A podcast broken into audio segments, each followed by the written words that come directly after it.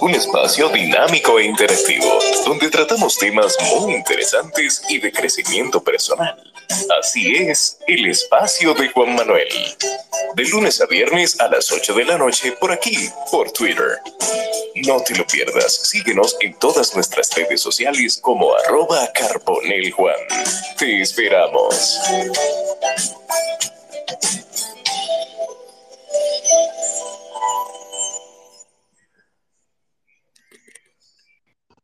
Buenas noches para todos, bienvenido a un espacio más del espacio de Juan Manuel. Hoy con un tema muy interesante y con un invitado que también es especial. Él es David Salegna. Vamos a hablar sobre el maridaje de vinos. Todo lo que lleva o tiene que ver con ese mundo mágico de los vinos. David, bienvenido al espacio de Juan Manuel. Muchas gracias, Juan, por la invitación y por darme la oportunidad de hablar sobre un tema que me apasiona mucho, como es el vino. Excelente, excelente. Gracias, David. Quiero, antes de iniciar, darle las gracias a todas las personas que están por acá y decirles que este espacio llega gracias a la firma, la firma by James Reynoso, patrocinador oficial del espacio de Juan Manuel, y también tenemos un nuevo patrocinador.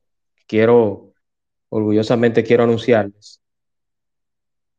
Y es estimularte, estimulación del lenguaje sensorial, espacio psicoterapéutico, psicoterapéutico, perdón, para niños. Con la licenciada Pamela Benítez a la cabeza. Nuevo patrocinador del espacio de Juan Manuel en Twitter Spaces. Adelante, David. Bienvenido, hermano. Gracias. Eh, bueno, vamos, no sé cómo tú quieres que lo hagamos, si lo hacemos un tipo conversatorio o con preguntas. Vamos primero, normalmente yo lo que hago es que mi invitado hace un desarrollo del tema y luego en el trayecto vamos solicitando las preguntas y las personas van haciendo preguntas o comentarios. Ah, ok. Bueno, en ese caso, vamos a hablar, vamos a decir de manera un poco breve de lo que es o son el maridaje del vino con la comida. Tal y como dice la palabra, maridaje es un casamiento, un matrimonio entre lo que es la bebida del vino con la comida. Eh, cuando yo generalmente voy a programas a hablar de este tipo de temas, o sea, del vino en específico, lo que más siempre sale a colación son los maridajes. Siempre me preguntan, mira, ¿con qué yo puedo maridar eh, esta comida? ¿Con qué vino va? ¿Qué vino yo puedo llevar a cierto tipo de actividades? Porque eh, aunque la gente consume mucho vino, el dominicano tiene ya tiempo adentrándose al mundo del vino y consumiendo más. Hay todavía un poco de desconocimiento, vamos a decir, eh, sobre qué tipo de vinos escoger. Eh, hay un dato muy curioso que yo siempre digo, que nosotros, aunque somos una isla y somos de un, vamos a decir, de un clima muy tropical, aquí nosotros consumimos vino como si fuéramos un país frío.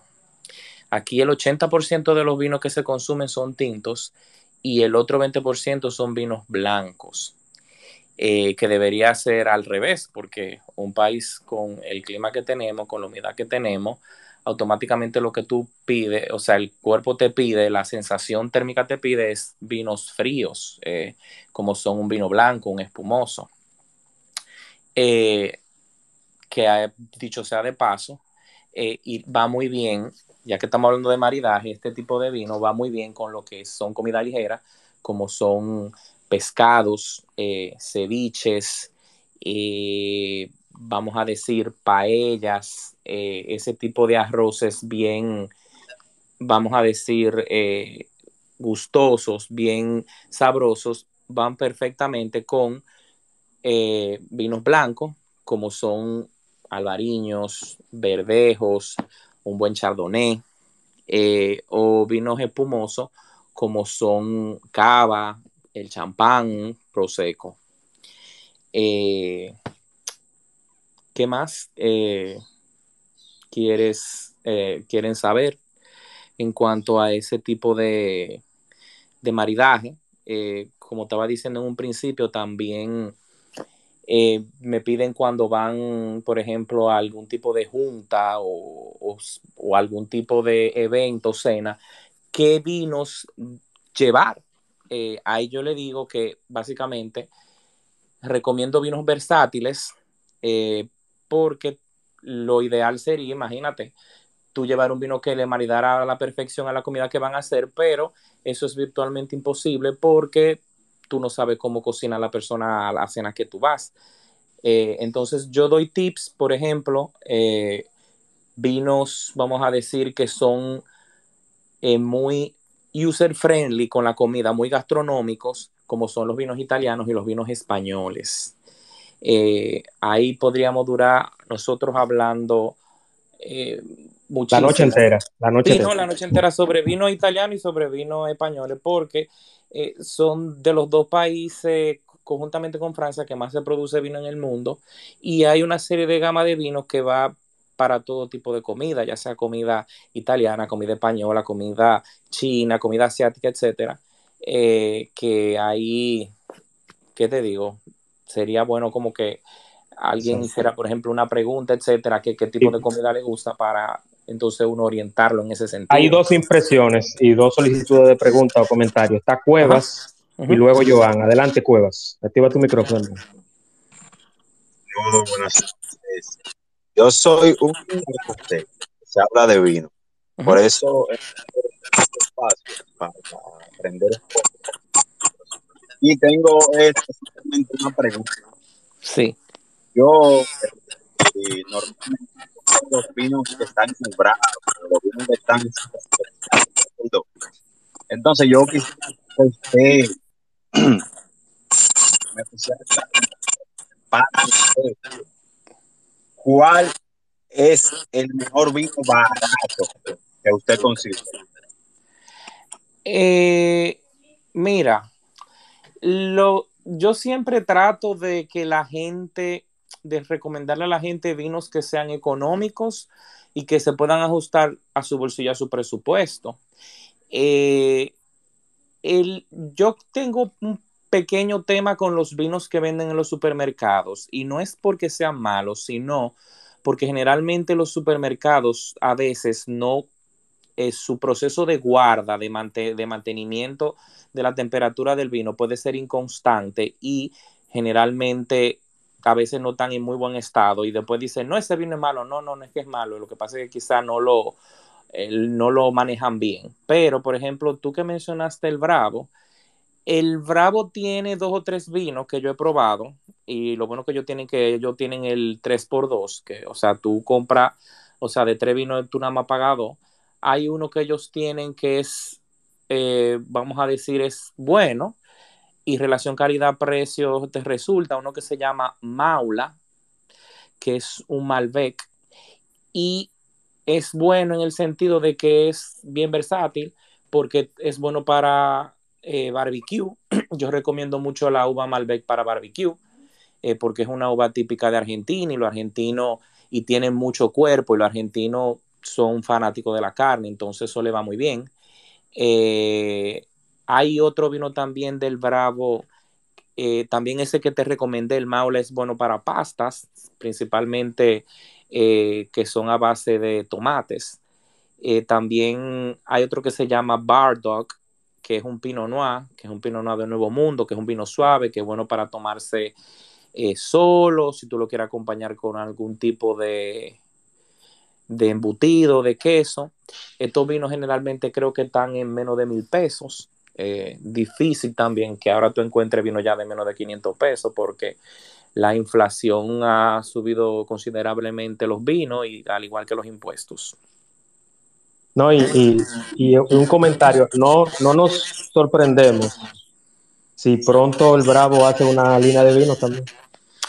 Eh, bueno, ellos, no lo dudaría que ellos le pagaran a un, vamos a decir, a una bodega que le produjera sus vinos, o sea, o le pusieran su etiqueta eh, porque estamos viendo de que ellos eh, se están adentrando literalmente en todos los productos. En todo. Vámonos con Joan y luego Giselle Esquinal. Adelante, Joan. Buenas noches, ¿me escuchan? Sí. Ok, entonces mi pregunta, son dos preguntas las que yo tengo y la primera viene con una anécdota.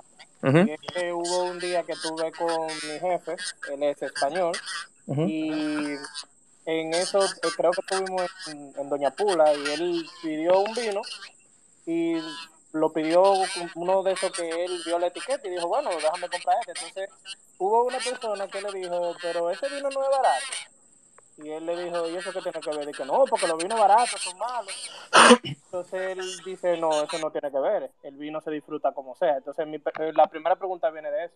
¿Es cierto que el vino tiene una relación calidad-precio o eso es un mito infundado por la gente? La segunda pregunta es, ¿qué opinión tú tienes sobre los vinos eh, dominicanos, que básicamente, entre comillas, serán caseros, que será la fuerza, eh, eh, los, los demás, no me acuerdo de los, de los nombres, yo nada más me conozco el vino la fuerza. ¿Qué opinión tú mereces? Bueno, mira, en cuanto a tu primera pregunta, mira, ciertamente un vino caro no significa que sea bueno, pero es también un vino, por ejemplo, barato. Es difícil también que sea un vino de que muy bueno, porque cuando tú te adentras a lo que es el, la producción de vino, hacer un vino es, sale caro. Entonces, ya cuando tú ves un vino por ponerte de 200, 300 pesos, no puedes esperar mucho de él. O sea, no es que va a ser malo, malo, pero tampoco espere que sea algo excepcional. Sí, como tú dijiste, hay vinos que relación calidad-precio.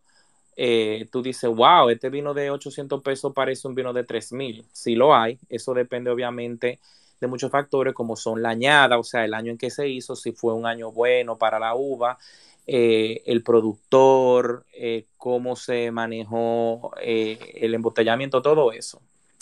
Y en cuanto a la segunda pregunta tuya sobre los supuestamente vinos dominicanos, mira, aquí no se produce, vamos a decir, vino bueno. Eso que eh, tú dices la fuerza, el vino campeón, etcétera, son vinos que son hechos como de el desecho de uvas y le ponen alcohol, vamos a decir espirituoso, para que dé, vamos a decir, para hacerlo alcohólico, pero eh, no son buenos, ¿no? En verdad. Bueno, aclarado, Joan. Todos los diciembre voy a tener que dar ese vino porque esos son los vinos que uno consume generalmente. Eh, David, hay un hay una especie como de eco, un delay. No sé si tú tienes algún algún amplificador o algo. No, ya me se oye bien ahora. Ahora sí, ahora sí. No, no, no, se sigue oyendo, se sigue oyendo como. Vamos a ver.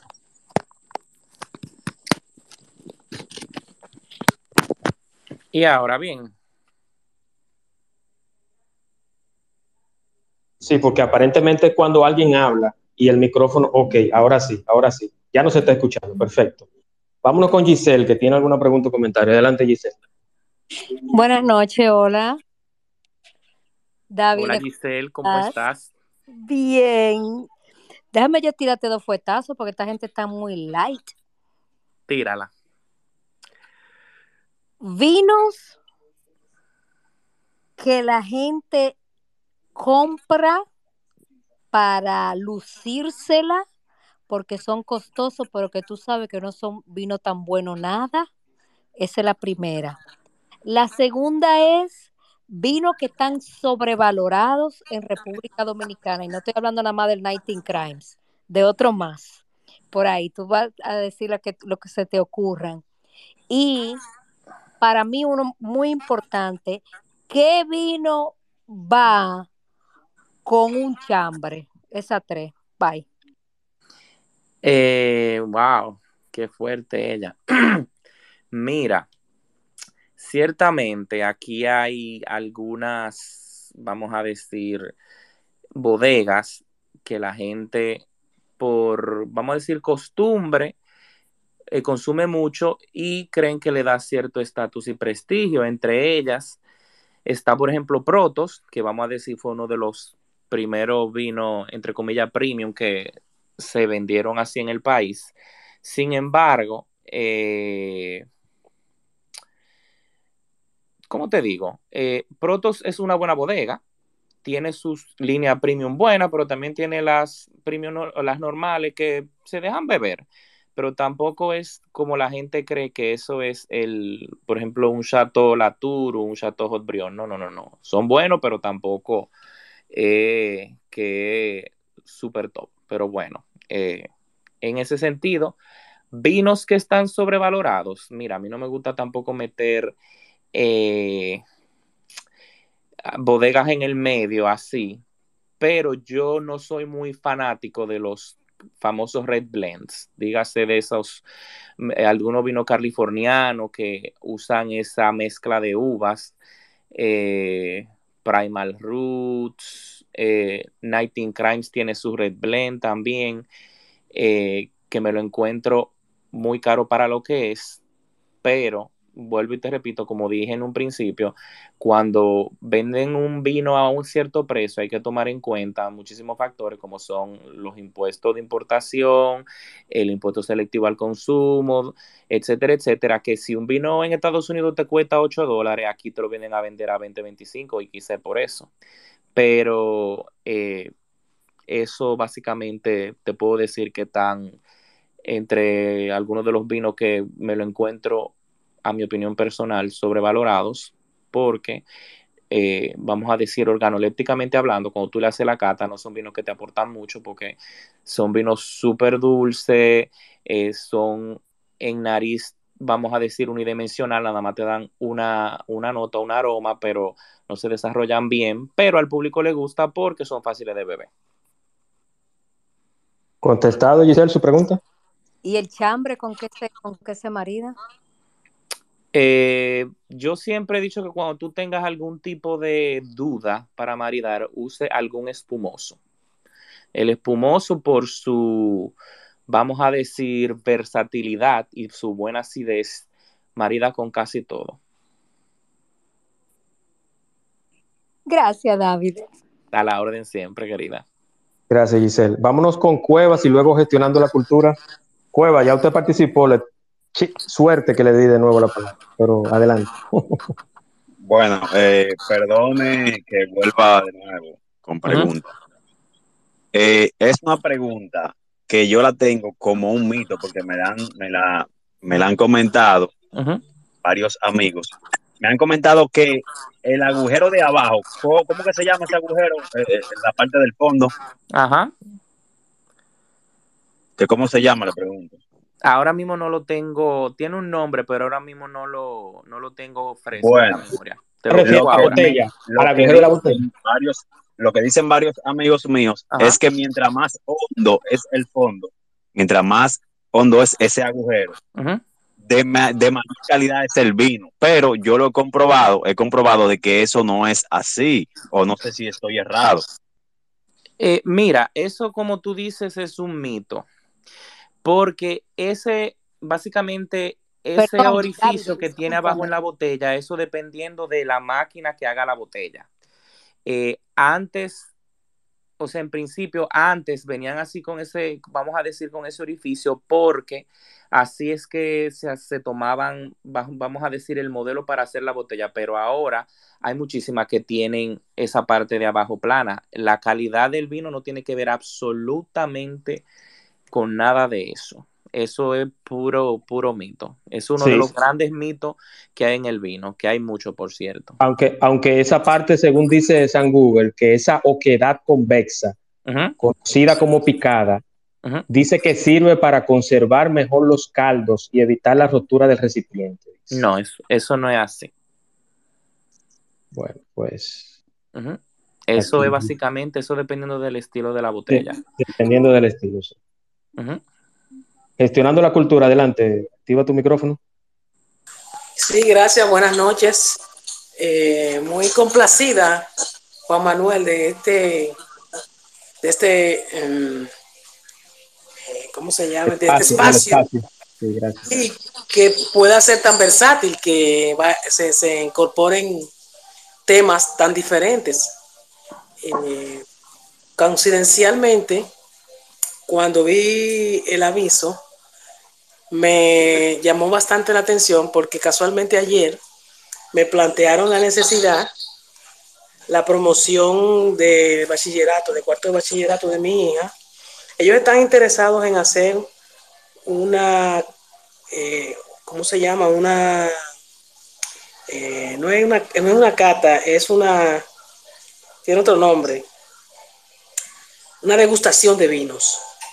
Entonces, eh, cuando vi a David, entendí que quizá podía darme algunas orientaciones sobre esto. Tú sabes que los colegios hacen actividades son por recaudación. Entonces quisiera saber si él me puede orientar un poco sobre qué empresas podrían ser ideales para yo desarrollar eh, eh, todo lo que llevaría a montar esta actividad que ellos están interesados. Si me puede dar algunas orientaciones, pues se lo puedo agradecer. Ah, mira, eh, hacer una cata de vinos para recaudación de fondos es una buena idea. No sé qué tanto eh, sería, ¿cómo te digo? No sé qué tan factible sea porque eh, tiene que ser en un salón grande, tiene que ir mucha gente para que le para que básicamente haya ganancia porque los vinos eh, o sea, una cata no, se le puede sacar tantísimo dinero, pero aquí hay muchísimos eh, importadores que quizá le podrían ayudar. Entre ellos está la gente de la bodega, que son lo de la CCN, el catador eh, es otro, eh, la gente de Noteca, que siempre a ellos yo los recomiendo porque están abiertos siempre a hacer cosas diferentes y muy receptivos con el público. Eh, está la gente de Cava Alta y ahí esos, ellos cuatro básicamente son los cuatro más grandes que hay en el país, importadores de vino, que tienen todo tipo de vino, ya sea tinto, ya sea blanco, rosado, espumoso, y le podrían también orientar eh, en cuanto a hacer lo de la degustación de vino o una cata, que básicamente se puede decir que es lo mismo, lo único que la degustación eso es probar vino y conocer quizás sus bondades, eh, acompañado de una que otra tapa. No sé si te respondí la, pregunta. Sí, eh, me agrega mucho valor tu respuesta, pero yo he pensado en la posibilidad de añadir a esa parte del evento pues una charla tan interesante como la que como la que yo sé que tú puedes podrías dar. No sé si, si puedo hacer como esa conjugación, porque en realidad eso le da un matiz más allá a la degustación que permite que las personas que asistan pues también aprendan. Ah, no, claro. Eh, no, obviamente, si tú básicamente vas a servir vino, tú vas a cobrar, entonces ya tú tendrías que hacer más o menos algún tipo de cata y ahí una persona experta en vino, obviamente guía todo el proceso de principio a fin, explicándole cómo se cata, qué es lo que están catando, cómo se maridaría, etcétera. Eh, obviamente eso le da un valor agregado grande al evento, porque eh, como te digo, al final la gente quiere aprender de vino y siempre se queda curiosa y a todo el mundo le gusta aprender de lo que bebe y de lo que come. Eso, como tú dices, le da un valor agregado no solo al evento, sino a ti para aprender eh, de manera cultural. Perfecto, muchísimas gracias. Vámonos con Edward Mercado. Adelante, Edward. Activa tu micrófono, bienvenido. Buenas noches, buenas noches. Muy interesante, Sala. Yo a veces me gusta tomarme un vinito y déjame escuchar, aprender algo aquí. No, solo quería, quiero aprender o escucharlo. Solo quería, cuando el muchacho hizo la pregunta, eh, eh, eh, esa oquedad se le llama la picada, picada. Ajá. El joven estaba preguntando. Solo quería aportar eso. Me puede bajar y sigo escuchando y aprendiendo de ustedes que saben más que yo. Gracias. Sí, perfecto. Gracias por el, Muy interesante la, por el dato, porque hay, hay veces que a mí eso se me olvida cada rato y se me olvida mañana. Hay una pregunta que yo quiero hacerte, David, y es con relación a, los abstenios. O sea, en el caso mío, yo no tomo alcohol de ningún tipo. Pero si yo quiero tomarme un vino y estamos en una actividad yo quiero, no sé, esta pregunta quizás sería absurda, pero eh, como yo no sé de bebida ni de vino, yo quiero hacerla. ¿Hay algún vino o algo parecido al vino que no tenga alcohol? Eh, sí, hay, hay unos o dos, eh, vamos a decir, bodegas que te sirven un vino con, vamos a decir, sin alcohol, que es eh, un vino, vamos a decir, una ova fermentada que básicamente evita de que en el proceso de fermentación ese, ese azúcar se, se convierta en alcohol, pero sí lo hay. Eh, de entrada te digo que no es muy bueno, pero lo hay porque hay gente como tu abstemia, eh, como con las cervezas sin alcohol. las hay, pero si ya nos vamos a lo que es hacerle una cata a sus propiedades no son muy buenas. Excelente, gracias. Quiero recordar antes de pasar con, más preguntas o comentarios que todos los espacios están en Spotify. Spotify, el espacio de Juan Manuel. Spotify están todos los espacios y estarán los de la semana pasada última hasta hoy. Estarán arriba en Spotify para que lo escuchen nuevamente. Y gracias al patrocinio de la firma la firma by James Reynoso, que tienen todo lo que tiene que ver con planificación y organización de espacios, asesoría, diseño, metodología japonesa 5S, elaboración de mood board y mobiliario. La firma James Reynoso, 809-889-2127. Y también gracias a Estimularte, servicio especializado en terapia de lenguaje e integración sensorial. 809-710-7028. David, Dígame. ¿Qué otra cosa puedes aportar o decirnos o, algún dato curioso sobre el maridaje? Adelante. Mira, eh, un dato, vamos a decir, curioso, interesante para que la gente aprenda a maridar. Eh, cuando, o sea, si tú quieres saber que un, vamos a decir, un vino maridó bien con una comida, yo le digo, siempre le digo a la gente cuando le estoy enseñando que haga el siguiente ejercicio. Tú comes, vamos a decir, tú tienes un corte de carne, eh, cual sea, y tú, te, tú comes un bocado y ya cuando termines del bocado ahí mismo, tú, lo, tú bebes un sorbo del vino y si al final de ese sorbo tú ves que tu paladar básicamente quedó neutro, que ni siquiera se te quedó el, el sabor mucho de la carne ni el vino en la boca, eso significa de que el maridaje fue bueno, porque el punto del maridaje es básicamente eh, ayudar que ambos potencien tanto su sabor el, de la comida como el del vino. O sea, cuando ya hay uno que, vamos a decir, está por encima del otro, es que el maridaje no fue tan acertado. Por eso, cuando tú tienes, vamos a decir, comidas muy grasosas, comidas que son ricas en sabor, por ponerte un risotto, tú tienes un churrasco o un, un corte de carne grasoso como es el tibón o cosas así, tú necesitas, eh, o, algo que tenga mucha salsa, una salsa cremosa, tú necesitas vinos que sean vinos de estructura, que tengan eh, estructura tánica, que puedan, vamos a decir, contrarrestar esa grasa. Por ejemplo, carnes grasosas, usted usa un cabernet, sabiñón. Si encuentra uno, vamos a suponer, de California o quizá un chileno, que son lo que la gente más conoce, usted lo marida con ese tipo de comida porque la grasa de la carne o del risotto, de la salsa, con el tanino del cabernet, o sea, el tanino básicamente es esa, vamos a decir, sustancia que tiene el vino, que cuando tú te tomas el vino y tú sientes que tu paladar se queda seco, no sé si le ha pasado a alguno, cuando toman un vino siente como que la boca se le reseca, eso significa que el vino es tánico. Eh, y eso automáticamente te pide comida grasosa. Cuando tú le das grasa, automáticamente los dos se complementan porque esa, esa sequedad que tiene el vino corta con la grasa y hacen un maridaje perfecto.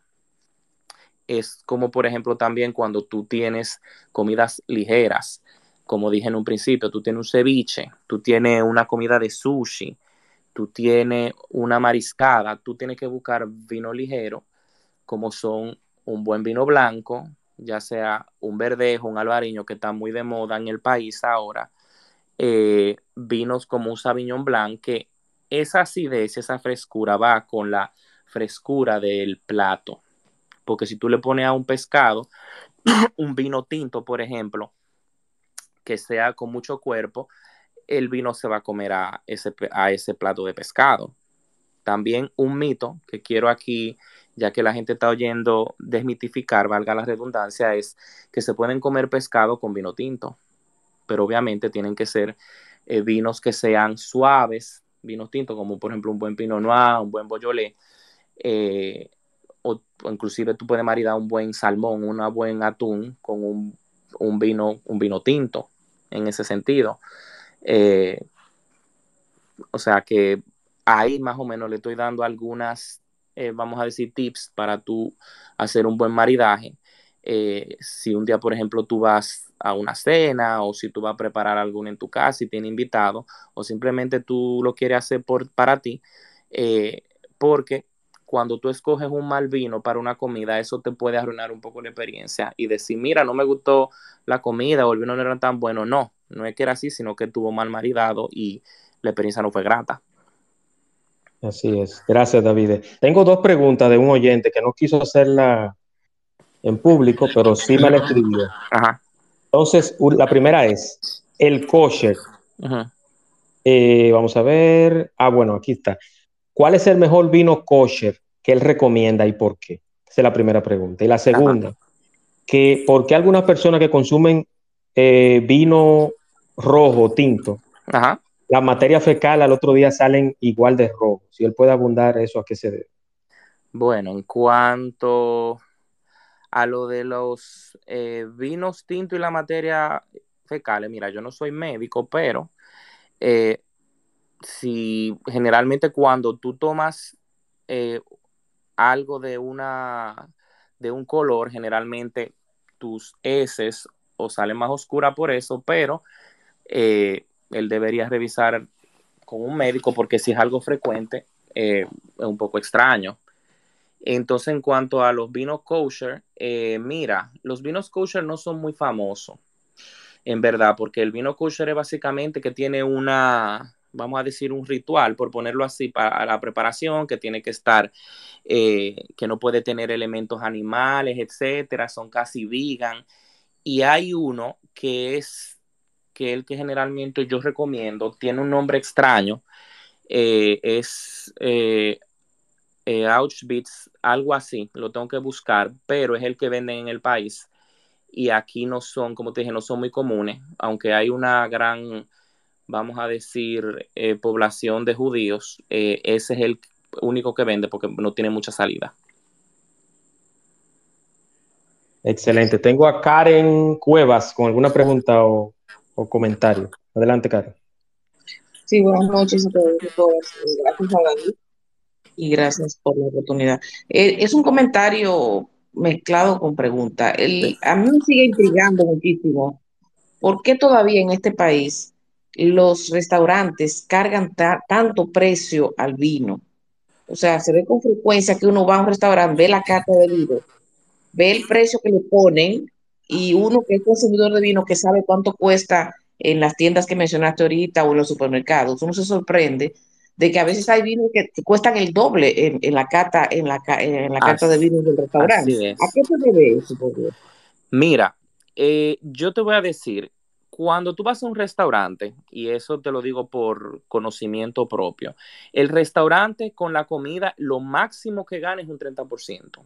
Si tú, por ejemplo, compras un plato de mil pesos, el restaurante se está ganando limpio solo 300 pesos. Los otros 700 son básicamente eh, los insumos, el costo de operación, etcétera. Donde el restaurante generalmente gana mucho dinero es con el alcohol. Entonces, como tú dices, cuando tú ves un vino que te vale 1.200 pesos y tú lo compras en el restaurante a 2.200, 2.500, ellos ahí es que están ganando básicamente todo el dinero. Eh, y ellos no solo te, te, están vendiendo el vino, sino te están vendiendo el descorche, te están vendiendo la experiencia. Sí te entiendo que a veces tú como que te indigna un poco porque tú dices, wow, yo compro esto al importador por la mitad, pero eh, desafortunadamente ese es el gran grosso donde ellos ganan la mayoría del dinero. Inclusive Pasa, mismo, pasa mismo con los cócteles. Tú compras una botella de ginebra y esa botella de ginebra tú le vas a sacar 10 tragos. Y de esos 10 tragos, ya con el tercer trago, ya tú pagas la inversión y los otros 7 tu ganancia. No sé si respondí tu pregunta. ¿Respondida, Karen? Parece que se fue. Me hacen otra pregunta, David. Eh, la, luego de abrir, de descorchar una botella de vino, ¿qué tiempo se puede quedar abierta? Sí, mira, es una pregunta muy común. Eh, después que tú descorchas una botella, tú tienes una ventana eh, de 3 a 5 días.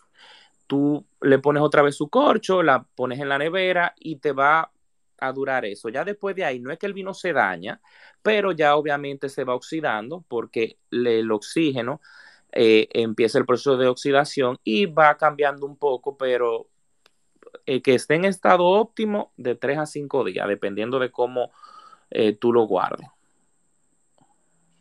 Eso incluye si es dentro o fuera de la nevera, ¿cierto? No, no, no, no, no. Si es fuera de la nevera no te va a durar casi nada porque como vivimos en un país muy tropical, la temperatura ambiente aquí es de 30 grados.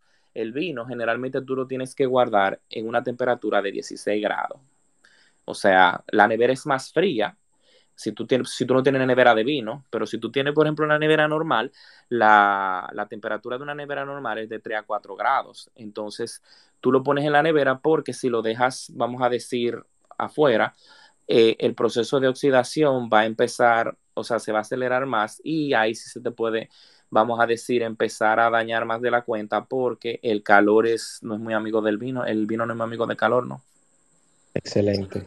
Gracias por contestar. Tengo esperanza con alguna pregunta o comentario. Adelante, Esperanza. Anímense, señores, que David no está entrando a espacios muy frecuentes y esto es muy importante que despejen sus dudas. Adelante, Esperanza. Bienvenida. Buenas noches a todos. Este, un comentario y una, una pregunta. El primer comentario es hacia la persona que hablaba de las heces rojizas eh, luego de que toma vino tinto.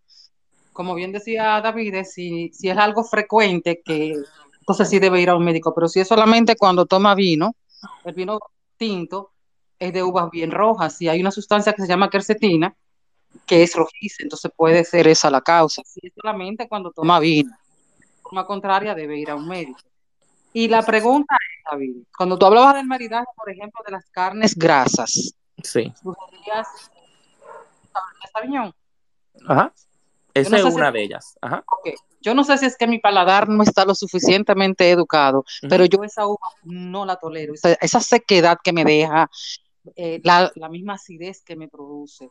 O sea, por ejemplo, una, persona como yo, que definitivamente eh, descarto el Cabernet Sauvignon, ¿qué, qué opciones tendría de maridaje en, una comida así? Mira, eh, antes de yo darte la otra opción, mira, el Cabernet a menos que sea un cabernet que ya tenga tiempo de guarda, o sea, un cabernet joven es un cabernet, vamos a decir, difícil de tomar, porque tal y como tú dices, tú lo sientes eh, muy fuerte en boca y es muy seco, o sea, el paladar te queda seco. Y por eso que yo dije, tú necesitas, para tú tomártelo, obviamente, antes cuando tú lo abres, tú haces lo que se llama el proceso de decantación, que es que tú lo pones en un decanter y lo dejas por lo menos 30 minutos, 45 minutos antes de tomártelo para que ese oxígeno vaya abriendo y se haga más agradable. Aparte de eso, como te dije, tú buscas comidas que sean grasosas para tomarte ese cabernet y que la experiencia se te haga más agradable y que sea más placentera. Ahora, si tú, por ejemplo, eres anti-cabernet por X o por Y razón, hay otras uvas que son de buen cuerpo, de buena estructura, de buena acidez, pero no son tan fuertes como la Cabernet, por ejemplo, la Merlot. La Merlot está también el mismo tempranillo en su forma de Ribera del Duero, porque los tempranillos tienen diferentes regiones, pero si tú quieres eh, básicamente irte por la misma línea de ese tipo de comida de, buen sabor, de buena grasa, eh, puedes tomar un buen Ribera del Duero. Hay muchísimos ejemplos, Tamarque de Murrieta, Tarsuaga, eh, etcétera, etcétera. Lo mismo Merlot, hay Merlot que son eh, californianos, Merlot chileno, que no es mi favorito, pero hay gente que le gusta, eh, que te pueden ayudar no solo a maridar, sino que también son buenos hasta para beber solo. ¿Contestado, Esperanza, su pregunta? Totalmente. Y déjame decirte que yo soy fan Merlot. ah, bueno, pues entonces, si tú, como te dije, te gusta mucho el Merlot, yo después vía Twitter te puedo dar algunas recomendaciones de Merlot. A mí también me gusta. Eh, para que, como te digo, puedas eh, maridarlo con alguna cena, algún embutido, etcétera. Excelente.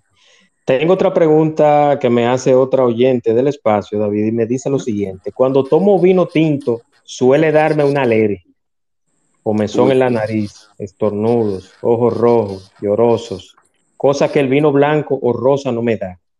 ¿Tiene algo que ver eso con la elaboración del vino? Eh, generalmente cuando a la gente le da alergia el vino tinto es por los taninos, porque el vino blanco no, porque el tanino es básicamente, vamos a decir, exclusivo del vino tinto. También hay gente que le da un poco de alergia lo que le llaman sulfitos. Cuando tú lees la botella, te dice contiene sulfito. El sulfito básicamente es una sustancia que le ponen antes de hacer el vino a la botella para higienizarla, para, porque tú sabes que como el vino es una materia viva, si tú no puede que en la botella, si tú no la si tú no la haces de manera antiséptica, se empiecen a formar microorganismos. Entonces hay gente que le da un poco de dolor de cabeza, los sulfitos, pero en el caso de ella, ella es alérgica al, parece que al tanino, entonces ella debe para evitar que se agrave, debe de dejar de tomar vino tinto porque eh, a medida que tú tomas más, el cuerpo lo rechaza más. Y eso, son, eso va incluido con los calores que le dan a cierta gente que no toman vino. No, claro, obviamente cuando tú tienes, por eso es que yo soy un partidario de que en la playa no se debería tomar mucho vino tinto, porque el calor y el vino tinto con esos taninos no va bien. Inclusive el vino en el calor no sabe bien porque se desarrollan, vamos a decir, propiedades desagradables. Por ejemplo, el vino te sabe un poco más metálico, el alcohol se acentúa más, o sea, el desbalance entre todas las propiedades, tanto de nariz como de boca, eh, es malo. Entonces, yo por eso soy en eso, antiplaya y el vino tinto. Muy interesante. Me preguntan también por acá que si el vino, voy a ver si lo pronuncio bien. Yo soy un ignorante de los vinos, lo digo abiertamente. El Pinot Noir. Ajá. Si es el más popular, en tu opinión. El Pinot Noir. Eh, mira, el vino Pinot Noir es una de mis uvas favoritas. No creo que sea el más popular. En verdad, eh, para mí o sea, para mí el vino más popular en la uva es el Cabernet porque es el más, el más plantado en el mundo. E inclusive le dicen que es el rey de las uvas. Eh, y en las uvas blancas está la Chardonnay. Eh, pero el Pinot Noir, vamos a decir, es una de las niñas lindas de nosotros los sommelier. ¿Por qué? Porque es una uva que cuando se produce bien y se vinifica bien es súper versátil para maridar con casi muchísimo tipo de comida y para beber solo es una experiencia exquisita, inclusive de los mejores vinos que hay en el mundo es de la región de Borgoña y es a base de Pinot Noir. Excelente. Me preguntan también por acá otra oyente eh, que para una principiante en vinos, sí. ¿cuál sería el mejor para la iniciación? Mira, eh, yo siempre les recomiendo a la gente que empieza con el vino, que empiece con vinos ligeros y vinos afrutados. Eh, por ejemplo, váyase a California, váyase a Oregon, Washington State, eh, uno que otro chileno, argentino. ¿Por qué? Porque los vinos de Nuevo Mundo están, son muy frutales, son más eh, fáciles de beber, no son tan complejos. O sea, yo no una gente que está empezando a beber, yo no lo pondría a beber, por ejemplo, un vino italiano que se llama Barolo o un Chateauneuf du Pape o un Borgoña. ¿Por qué? Porque es un vino muy complejo y de entrada no le va a gustar. Entonces, nosotros los seres humanos somos mamíferos y el mamífero está muy, se inclina rápido a lo que es el dulce. Entonces tú, yo siempre le digo a la gente que empiece con ese tipo de vinos frutales y dulces para que después vaya expandiendo sus horizontes y obviamente ya tú crees tu estilo. Pero recomiendo, siempre empieza con los vinos de entrada, vinos que sean frutales de California, eh, florales, eh, chileno o argentino. Una pregunta, David. Ya esta es, esta la hice yo. Ajá. ¿Es cierto lo de la famosa leyenda del casillero del diablo en Chile, lo que se dice de cómo empezó todo? No ¿O hay mucha leyenda. ficción? Una No, leyenda. es una, eso es una leyenda, eso lo del casillero del diablo. Ok, perfecto. Gracias. ¿Alguien más tiene alguna pregunta o comentario? Aprovechen. Aprovechen, aprovechen. Nadie más. Eh, tú sabes, ahora que me estoy acordando, eh, tú sabes que a mí, con esto del tema del maridaje, siempre había gente que me preguntaba con comida dominicana. Eh, hubo una vez que aquí en Twitter yo hice unos maridajes de comida dominicana. Me preguntaban, por ejemplo, las frituras, que el dominicano le gusta mucho las frituras. Aunque tú no lo creas, las frituras se llevan súper bien con vinos espumosos.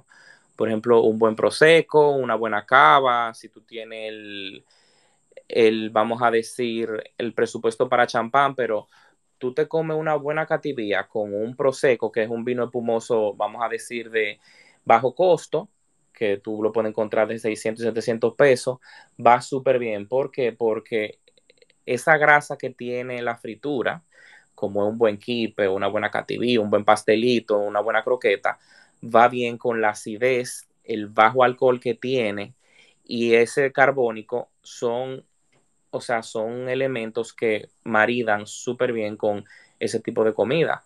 Eh, como dije en un principio, cuando primero vivimos en un país tropical y lo que siempre he estilado que cuando tú vives en un país tropical, busque siempre vinos que sean frescos, como son un buen vino blanco, un espumoso. Entonces, eh, los espumosos, ideales, obviamente para comidas frescas, pero ideales para fritura. O sea, tú sabes lo bueno que, por ejemplo, tú te comes un picapollo, por ponerte. Tú te lo, hay gente que se lo bebe con una cerveza. Es lo mismo que tú te lo bebas con una, con una cava o con un prosecco. Es el mismo efecto.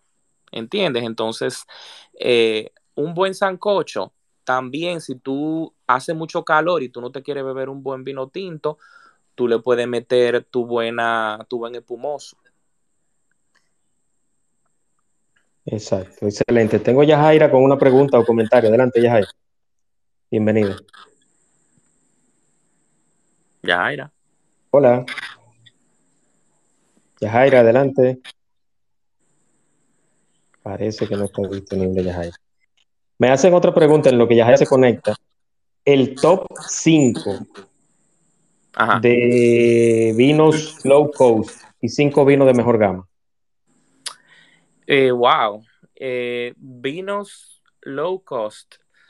Mira, eh, yo voy a tener que hacer un listadito para Twitter, que tengo mucho que no lo hago.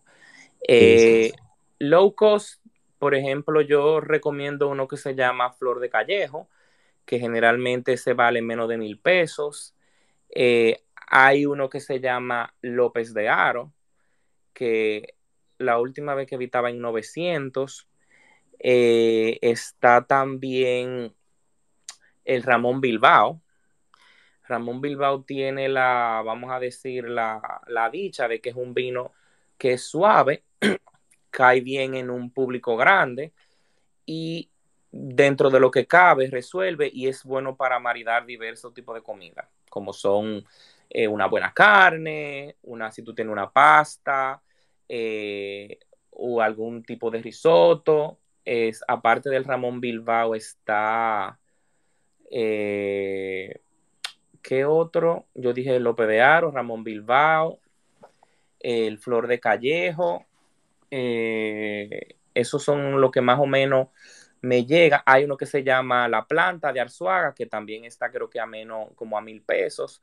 Eh, difícil que yo te recomiende uno de menos de 500, 600 pesos, porque eh, la mayoría de esos vinos son vinos de Messi que no son muy buenos, como dije en un principio. Yo lo utilizo para hacer algún tipo de cóctel o para hacer sangría. Eh, esos son los vinos, vamos a decir, low cost, que ahora me llegan a la mente. Si tú quieres ya vino de una mejor gama, yo te puedo recomendar, ahí hay muchísimo, está Abadía Retuerta, está Marque de Murrieta, eh, Chateau San Michel, que es de Estados Unidos, que está a mil y pico de pesos. Eh, ¿Qué otro? Está Paco y Lola, eh, que es blanco.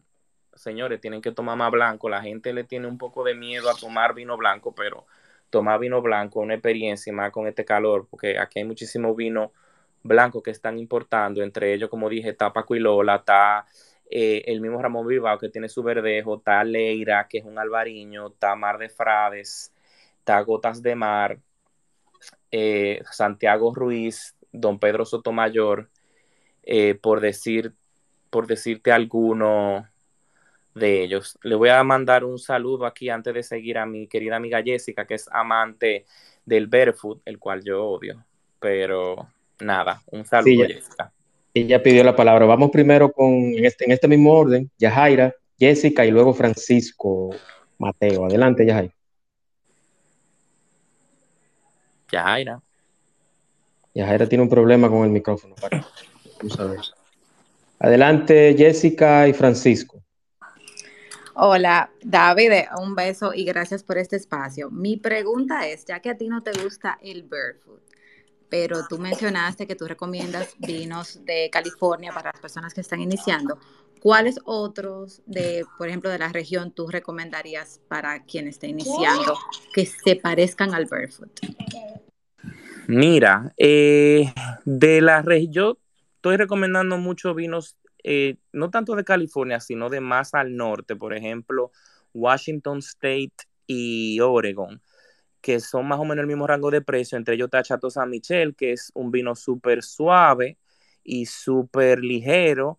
Está uno que se llama Kung Fu Girl, eh, otro se llama Boom Boom, también de la misma, de la misma gente, que son vinos suaves, son ligeros, fáciles de beber, que entiendo que serían un buen vino de entrada para la gente que empieza a beber vino que no quiere tampoco gastar mucho dinero, porque por ejemplo tú que vives en Estados Unidos, ese Chateau San Michel lo que vale son 10 dólares. Aquí obviamente vale eh, el doble, obviamente por expliqué ahorita el por qué, por los costes de importación y los impuestos, pero ese tipo de vino, súper bueno y súper ligero. Excelente. Vamos a ver si Yajaira está disponible ya. Vamos a ver. Jaira, te envié el micrófono. Vamos a ver si lo aceptas. Si no, pasamos con Francisco. No está disponible todavía. Adelante, Francisco, Mateo. Bienvenido. Muchas gracias. Eh, buenas noches para todos y todas. Solo quiero presentarme en este momento y dar las buenas noches a todos. Voy a seguir escuchando las conversaciones sobre vinos, maridajes, etcétera, en lo que me empapo un poco Así que buenas noches y felicidades a todos. Gracias, Francisco. Adelante, Yajaira. Ya está activo tu micrófono. Yajaira. Hola. Tiene, tiene, como un, problema. tiene un disturbio ahí con el micrófono. Tiene un disturbio con el entonces me hicieron otra pregunta, eh, David, déjame decirte cuál es. Me preguntan que cuál es el vino, qué vino es el que más se consume en República Dominicana, si tinto o blanco. Eh, yo dije así, yo dije al principio que eh, el tinto increíblemente siendo un país tropical, pero eso tiene, vamos a decir, su razón de ser.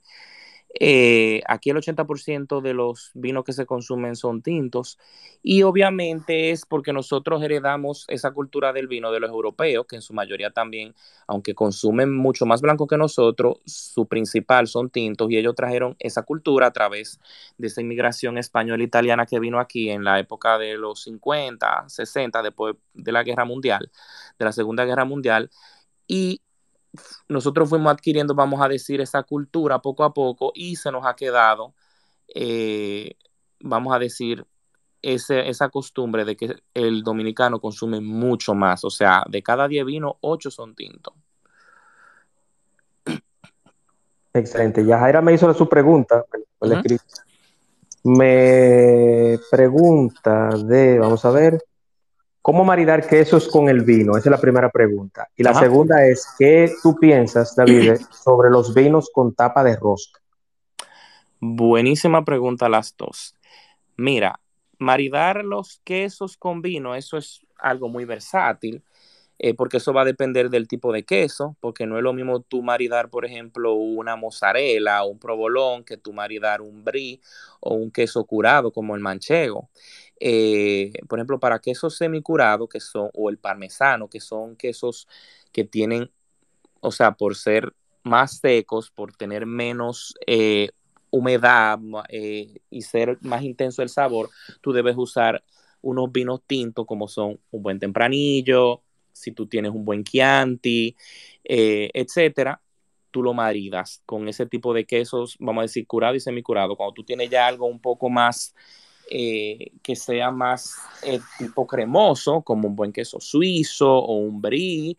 Tú puedes utilizar hasta un buen vino blanco, que puede ser un buen chardonnay. Eh, si te vas por el tinto, puede ser un buen pinot noir, un buen merlot. Eso, como vuelvo y te repito, eso dependiendo del queso. Y en cuanto a lo de los vinos de rosca, mira, eso es otro de los grandes mitos del vino, porque la gente cree que desde que ve un vino de rosca ya el vino es malo. No, no, no, al contrario. Eh, el la rosca se usa mucho para vinos que se van, que se deben consumir rápido, que no son vinos de guarda, porque la gente tiene la concepción de que todos los vinos, el vino mientras más viejo es mejor. No, no todos los vinos son de guarda. Inclusive, alrededor del 5% de todos los vinos que se producen en el mundo solo son de guarda. Cuando hablo de guarda es que tú lo puedes, vamos a poner a guardar y que eso en el tiempo va a mejorar. O sea, el proceso de añejamiento va a ayudarlo. El otro 95% de los vinos se usan para tomárselo desde que sale de la bodega en un máximo de 3 o 4 años.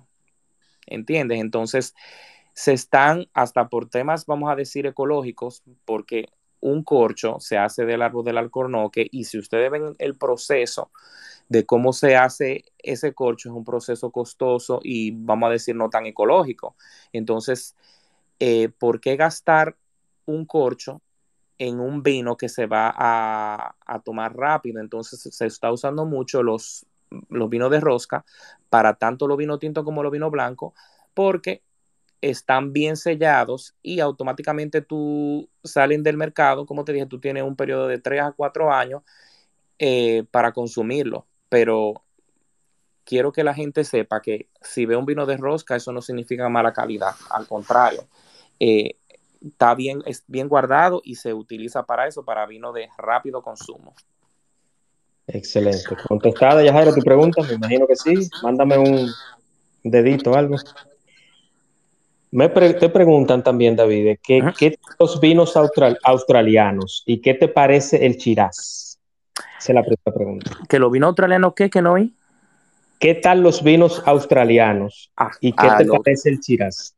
Oh, a mí me encantan los vinos australianos, son vinos de Nuevo Mundo. Ellos, su, entre sus uvas, vamos a decir, book insignia, obviamente la Shiraz y el Cabernet Sauvignon.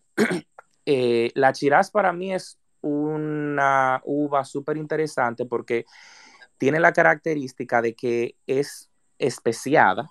O sea, cuando digo especiada, es que cuando tú estás haciendo la cata, tú, tú hueles mucha pimienta, un poco de anís, eh, obviamente algunos frutos rojos y yo siempre me ha gustado maridarla, por ejemplo, un buen chirá australiano. A mí me gusta mucho una bodega que se llama Penfolds, eh, que de las mejores que hay en Australia. Maridarlo, por ejemplo, con un buen churrasco con, con salsa chimichurri. Eh, obviamente, hay en otros países se produce la Syrah porque es, está en Francia, en, por ejemplo, en Chile hay bodegas que la producen, en California, algunos sitios, etcétera, en, el norte de Estados Unidos por igual. Eh, pero es una uva súper interesante. Es, como te dije también, tiene buena estructura tánica, o sea que aguanta comidas con grasa. O sea que tú puedes servir un buen chira australiano con un risotto de parmesano, eh, le puede ir bien con un buen corte de carne, eh, inclusive hasta una, una buena salsa ragú, una boloñesa. Excelente. Te pregunta aquí otra, otro oyente que está por acá, que voy a decir su nombre, se llama, a ver, no lo veo por acá, pero yo te voy a buscar la pregunta del Fernando Taveras. Pregunta que ¿dónde tú recomiendas realizar un curso para aprender a catar? Mira, hay generalmente las casas importadoras, eh, ellos ofrecen cursos de iniciación. Eh, aquí también hay una que aquí hay creo que una escuela de sommelier eh, que ellos dan, si mal no recuerdo, cursos de iniciación de vino, o sea, Cata 101, que te enseñan ellos básicamente lo básico, no solo a catar, sino también a maridar y súper interesante porque son prácticos.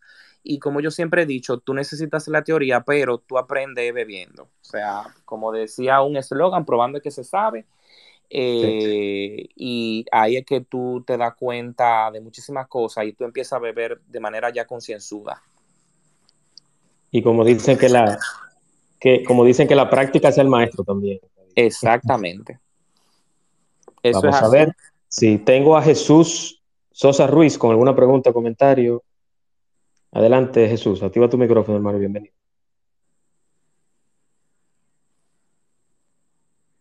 Jesús, adelante. Sí, aquí estoy. Bueno, eh, Ahora no, no soy tomador de vino, pero entré solo al espacio para felicitar a Juan Manuel por, eh, por todo el trabajo que está haciendo, que, que aporta mucho social y culturalmente en todas las áreas del saber y a David, que lo sigo en las redes, porque eh, también nos enseña muchas cosas de la cultura, no solo del vino, sino de, de cómo combinar los vinos, los tragos con la comida. Y de verdad que ustedes dos en las redes son un aire bonito, un aire limpio dentro de tanta maraña desde que amanece. Y solo entré para saludarlos y felicitarlos a ustedes y también al grupo que está conectado.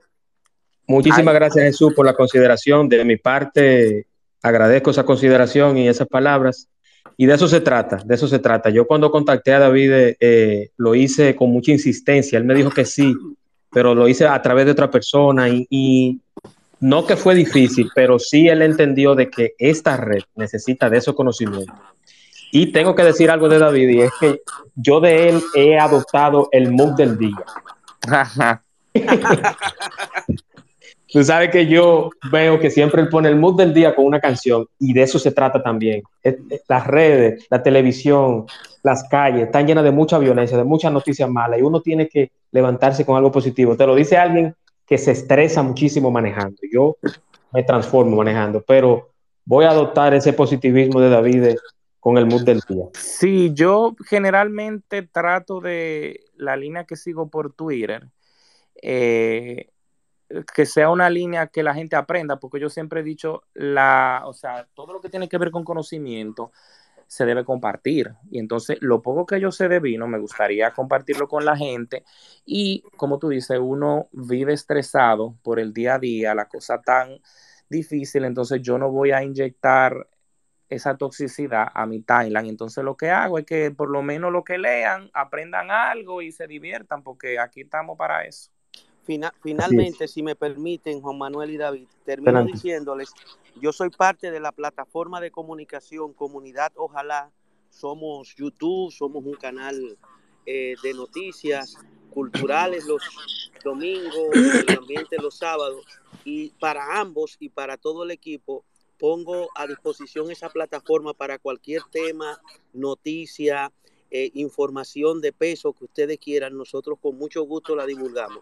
La comunidad ojalá es pequeña, apenas tenemos dos años eh, batallando eh, y, y nos, nos, nos, mantenemos por, por los aportes de, de, de, la gente que nos sigue, pero también pongo la plataforma a sus órdenes para, para que toda esa, esa actitud positiva hacia nuestra sociedad, que, que ustedes, cada uno y los participantes también, desde, desde su, sus pequeñas plataformas, intentan que tengamos en la sociedad Ojalá es, eh, le, le, pueda servir de nido a nuestra comunidad, ojalá.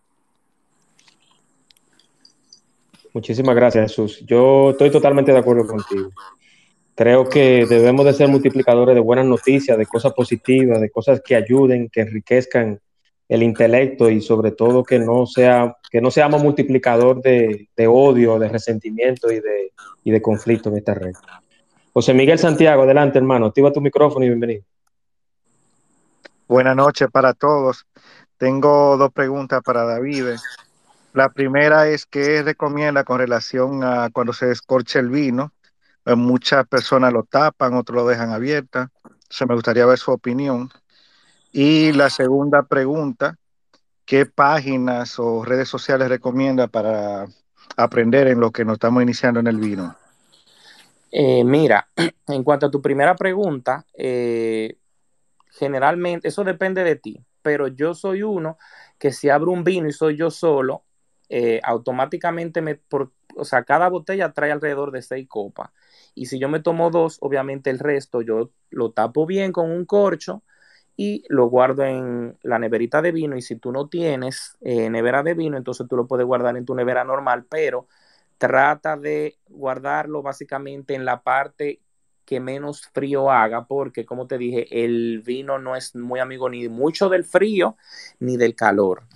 Eh, como dije ahorita en principio, si tú lo abriste, tú tienes, vamos a decir, una puerta de 3 a 5 días para consumirlo entero, porque si no, ya ahí no es que se empieza a dañar, pero el vino se empieza a oxidar y empieza a, a coger otras propiedades que no son a veces muy favorables. Eh, ese es eh, la primera pregunta y con las páginas a tu seguir, mira, hay muchísimas páginas, eh, tanto en internet, en internet como Twitter, en Instagram para tu seguir. Eh, tú puedes meterte a vivino.com, que es básicamente es una aplicación que tú la bajas y tiene muchísima, una base de datos de vino grandísima. Eh, por ejemplo, tú obviamente me puedes seguir a mí, que yo pongo algunas cosas de vino tanto en Twitter como en Instagram, eh, a los mismos importadores de vino del país, como son la bodega, el catador, Cabalta, Sembra, Señor Vino, que ellos viven poniendo no solo los vinos que ellos venden y sobre sus propiedades y las catas, sino también datos súper interesantes. Eh, y una cosa te va a llevar a la otra. O sea, que empieza por ahí y tú vas a ver que en poco tiempo tú vas a seguir muchísimas páginas de vino y vas a aprender mucho. David, me hacen una pregunta un poquito curiosa. Ajá. Que con cuál, ¿Con cuál vino se puede maridar uno dumpling con Paco Fish? Ay, tú. La gente, ¿qué, qué, qué, qué ocurrente. Mira, los domplines con Paco Fish, obviamente es un pescado, es fuerte, eh, yo lo maridaría con dos tipos de vino, o un buen, vamos a decir, espumoso, puede ser un cava, eh, ya sea segura viuda, un raventos y blanc, o si es un vino blanco, yo lo maridaría con un Riesling alemán. Perfecto. Tengo a Cristian Rodríguez eh, con alguna pregunta o comentario y luego Francis. Adelante, Cristian. Estamos casi cerrando, ya con, con Cristian y Francis culminamos para que David no se me canse, entonces el mood de mañana no sea una canción de Metallica o de Ozzy Osbourne. Adelante, Cristian. Buenas, Cristian, adelante. Eh, una pregunta.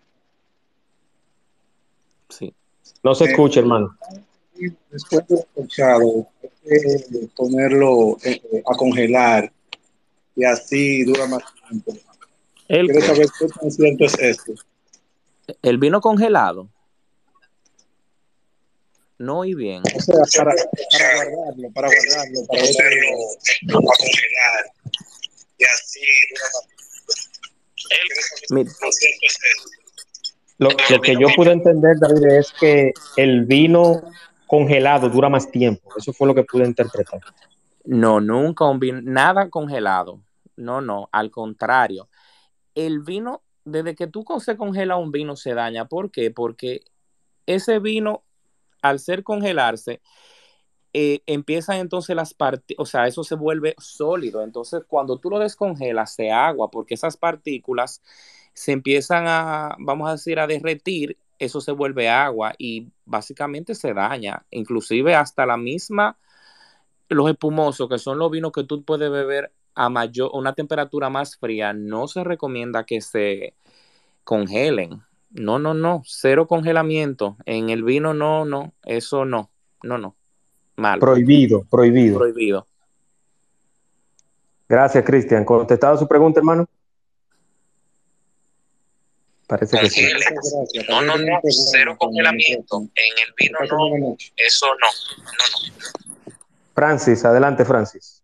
Eh, hola, buenas noches Juan, buenas noches David. Eh, yo no tengo una pregunta ni un comentario sobre el maridaje, sino que me gustaría sugerir, ya que él es tan, tan, o sea, conoce tanto, a mí me gustaría un space como este, pero para cocina, para qué, qué tipo de salsa, qué tipo de, de, de, de, alimentos se complementan el uno al otro.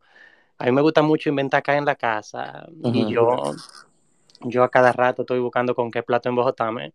Me disculpan que se lo diga así tan, tan a lo callejero, pero eh, me gustaría tener este tipo de conversación sobre, sobre diferentes tipos de cocina y sobre diferentes alimentos.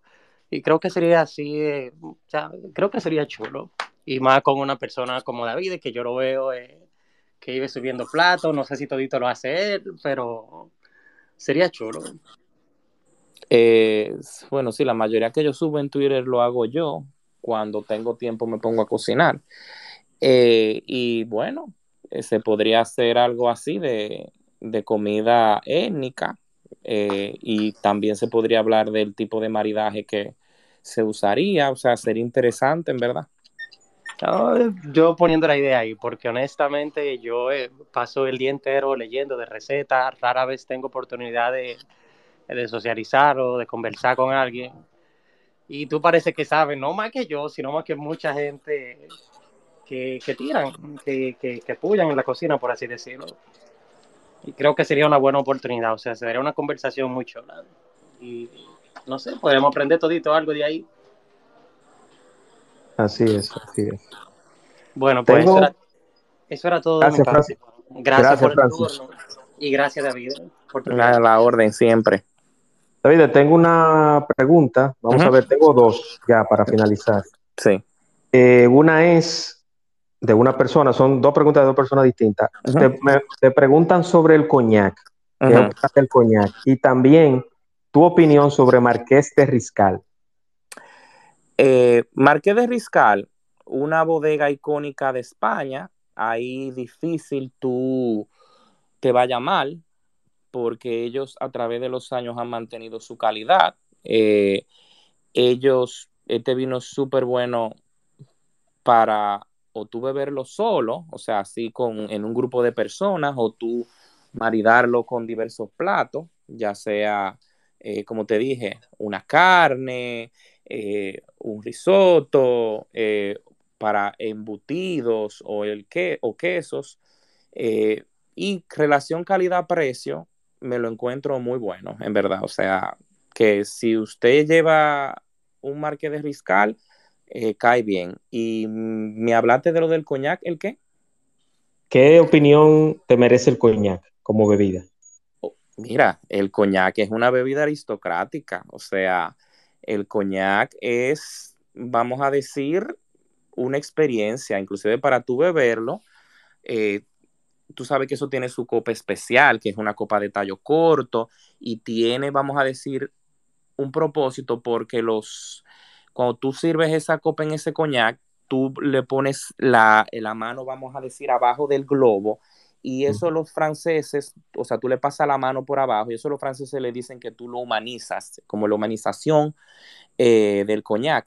Y, Se le transmite la energía del ser humano a la bebida. Básicamente, algo un poco romántico, pero eh, literalmente cuando tú le pasas la mano al coñac, eso lo calienta un poco más porque la mano transmite ese calor, pero románticamente los franceses decían que eso lo humanizaba al momento de tomarlo, pero es una bebida eh, excelente, o sea, tú te lo tomas a sorbos, porque no es una bebida hecha para tú tomártela rápido, sino a sorbos, tú lo hueles, eh, deja que se desarrolle y eso sirve inclusive a veces tú lo puedes maridar hasta con un buen postre. Precisamente por ese lado viene la próxima pregunta. Sí. ¿Qué acompañar los postres? ¿Con qué vino se puede maridar un postre? Mira, los postres son básicamente, eh, hay una regla eh, para el maridaje que es que tú, cuando tú vas a maridar un postre, tú debes maridarlo con un vino que sea igual de dulce o más que el postre, porque eh, si no, entonces el maridaje es malo. Por ejemplo, tú no puedes maridar por ponerte un, un cheesecake de Nutella, maridarlo por ponerte con un merlot. ¿Por qué? Porque eh, es muy dulce uno y el otro es muy amargo, entonces no va a ser maridaje. ¿Qué se, usa, qué se estila para, hacer, para maridar postres? Generalmente son bebidas dulces, como son un buen oporto, eh, algún vino que sea de vendimia tardía, que generalmente son vinos eh, de tendencia dulce, un bebida, o sea, o vinos hechos de uva, uvas pacificadas o, o, botritizadas, que son básicamente también súper dulces, o espumosos que sean dulces por igual. Eh, por eso, si tú, por ejemplo, tienes, vamos a decir, un, un lemon pie, yo, la bebida afrutada, a mí me gusta maridarla mucho con espumosos que sean dulces. Cuando tú veas un espumoso que diga eh, semisec, o Dux, D-O-U-X, eso significa que son dulces o de tendencia dulce. Y ahí tú puedes maridar ese tipo de, vamos a decir, de postre que tengan eh, frutas. Eh, si tú eres fan del chocolate como yo, entonces tú puedes hacer, y son chocolate dulce, no chocolate amargo. Entonces tú tienes que buscarte un, un vino que aguante ese dulce y lo sobrepase, y para eso, por ejemplo, te lo porto. Excelente. Excelente. David, muchísimas gracias. Yo quiero agradecerte ya culminando el espacio toda esa información que tuvimos por acá. Fue muy oportuna. Algunos no la recordaban y la recuerdan, otras, otros no lo conocían como yo. Yo soy, como te digo, un ignorante del alcohol. Yo debo de, culturizarme con, en ese aspecto, porque estoy cero en alcohol. No. Inclusive te iba a preguntar una, una duda que tengo. ¿El Génesis es un coñac? la bebida. Sí. Ah, perfecto. Bueno, pues me sabía ese entonces. David, muy agradecido por, la oportunidad contigo en este espacio. Eh, si quiero que tú des tus redes, que diga dónde te pueden contactar, si tienes que dar alguna actividad que tengas reciente, dónde te pueden encontrar en físico, todo. Mira, mis redes son aquí en Twitter, obviamente David Salegna, y en Instagram por igual, eh, David Salegna. Eh, por ahora mismo no, no tengo ningún tipo de, actividad, sí estoy armando una cata que pronto voy a dar los datos y va a ser algo divertido porque va a ser una experiencia sensorial. Y ten pendiente que por ahí viene. Sí, sí, sí, sí. Y cuenta con, con la multiplicación de ese mensaje gratuita, David. Yo, muchas gracias. Yo, yo a, todos los invitados que yo traigo mi espacio, yo me le sumo a multiplicar su contenido, porque yo solamente traigo contenido de calidad que enseñe, que deje un mensaje y que todo el que salga de acá se acueste con algo que aprendió en el día de hoy. Quiero recordarles, aprovechando la ocasión, mañana tenemos el último espacio de la semana que es con Marian Fernández, productora y coordinadora y comunicadora de televisión, que ella va a explicar qué es Goodbye Mary Goodbye Mary, un emprendimiento espiritual innovador. Mañana, 8 de la noche, Marian Fernández en el espacio de Juan Manuel. Y recordarles, y recordarles que este espacio llegó gracias a la firma, la firma de James Rodríguez, James Reynoso, perdón, 809-889-2127. Todo lo que tenga que ver con mobiliario, listado de mobiliarios, asesoramiento, planos, mood board, utilizan la metodología japonesa 5S, todo en la firma. James Reynoso, 809-889-2127. Y también, y también mis amigos de Estimular T, servicio especializado en terapia de lenguaje y sensorial. Los programas ILS tienen base en el principio de neuroplasticidad. 809-710-7028. David, muchísimas gracias, te reitero el agradecimiento. Y nada, ¿algo más que quiera decirle a los amigos oyentes? Eh, no, gracias por sintonizar, espero que hayan aprendido algo y aquí estamos a la orden siempre. Y gracias a ti por el espacio. Gracias, gracias David. Le dejo con el audio de despedida y hasta mañana, señores. El espacio de Juan Manuel. Temas interesantes y de crecimiento personal. Por el día de hoy ha sido todo, pero mañana te esperamos aquí en el espacio de Juan Manuel. Gracias por acompañarnos y hasta la próxima.